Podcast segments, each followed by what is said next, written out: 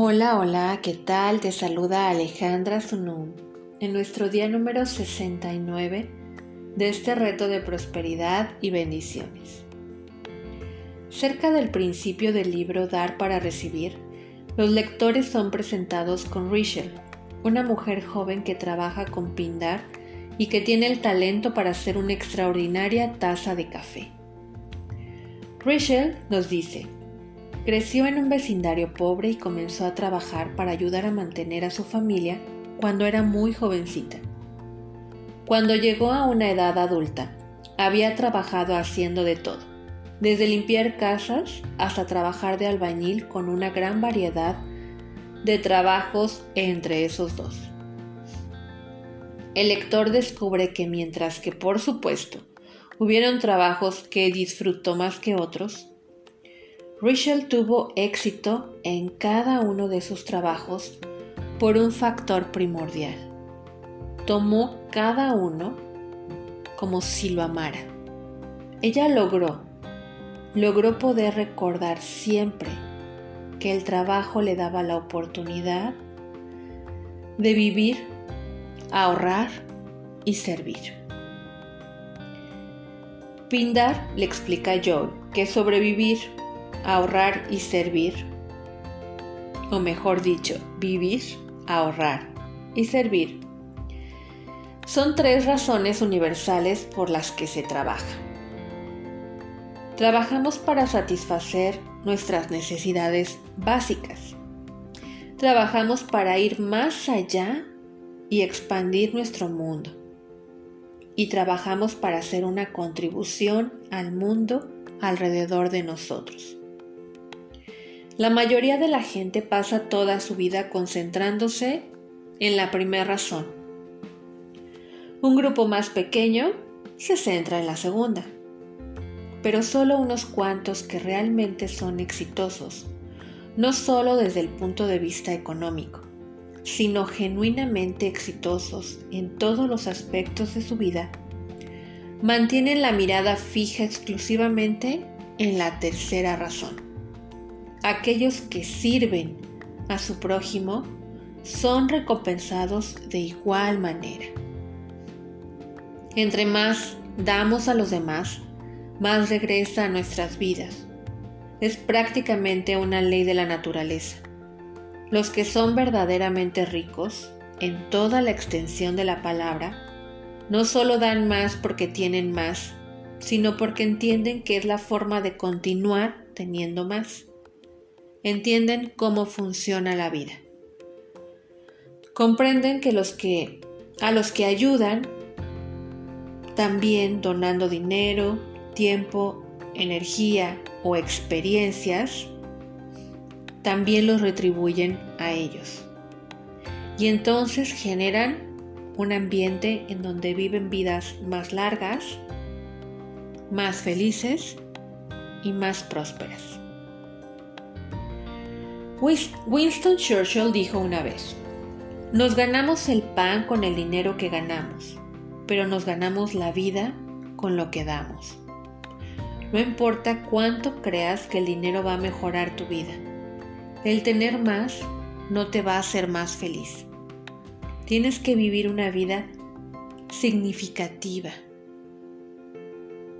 para poder sentirte próspero. En la plática que dio en la ceremonia de graduación para los graduados de la Universidad Villanova en 1999, la escritora Anna Kindlen resaltó lo siguiente al recordar un encuentro que tuvo con un hombre que ella llegó a considerar como uno de sus más grandes maestros. He aquí una parte de lo que dijo. Era diciembre y estaba yo escribiendo una historia acerca de cómo sobrevive la gente de las calles los meses de invierno.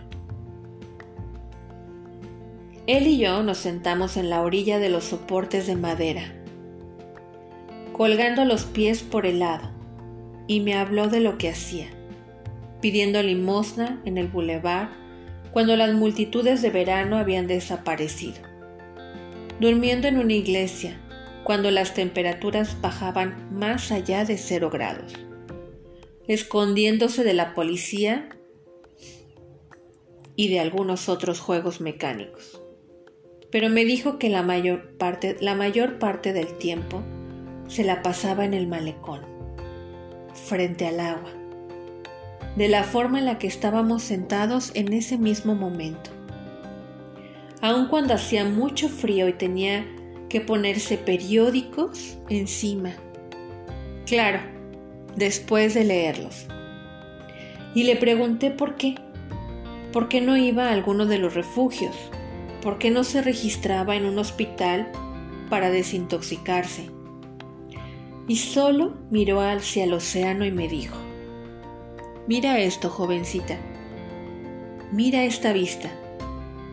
Y todos los días, de alguna pequeña manera, trato de hacer aquello que me dijo. Trato de ver esa hermosa vista. Y es lo último que tengo que decirles el día de hoy.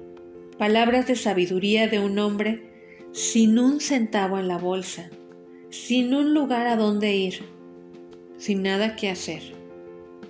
Y su frase fue, mira esta hermosa vista.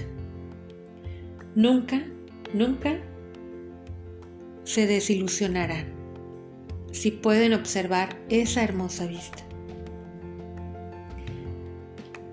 El crear una vida próspera es un objetivo importante y valioso. Y el dinero obviamente es parte de la fórmula. Pero el tener un propósito, el tener un propósito en la vida, más, más allá que adquirir solo dinero, es un punto clave para realmente elegir una vida con mayor facilidad y felicidad, alegría, crecimiento. Las cosas que el dinero pueden comprar no se comparan con lo que una vida con un propósito te puede proporcionar. Debes vivir tu vida con un mayor propósito que el de simplemente adquirir dinero. Y parte de ese propósito incluye el usar el dinero que adquieras para hacer una diferencia al mundo. Es fácil, a medida que avanzamos en este reto de prosperidad, pensar más y más en lo que el dinero y la riqueza nos pueden proporcionar, nos lleva a empezar a generar mayor pensamiento próspero. Pero el quedarnos atrapados en buscar solo formas de ganar o generar más dinero puede básicamente dejarte en un círculo sin salida. Estaríamos mejor si buscáramos experimentar la vida al máximo, permitiéndote ser vehículos a través de los cuales la vida fluya. Así no se desperdicia ni un momento. No tienes un momento